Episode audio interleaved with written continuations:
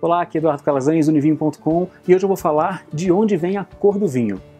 O grande segredo na produção do vinho está na casca da uva, porque é exatamente nela que estão os pigmentos responsáveis pela cor do vinho, que são os ácidos polifenóis. Quanto mais tempo a casca ficar em contato com o suco da uva, mais intensa será a cor do vinho. No caso dos vinhos brancos, as cascas não ficam em contato, elas são retiradas antes da fermentação. No caso dos vinhos rosés, as cascas ficam apenas alguns minutos.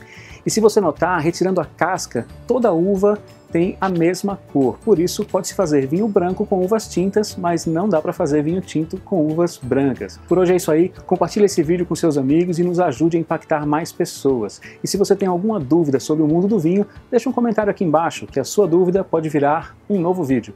Um forte abraço!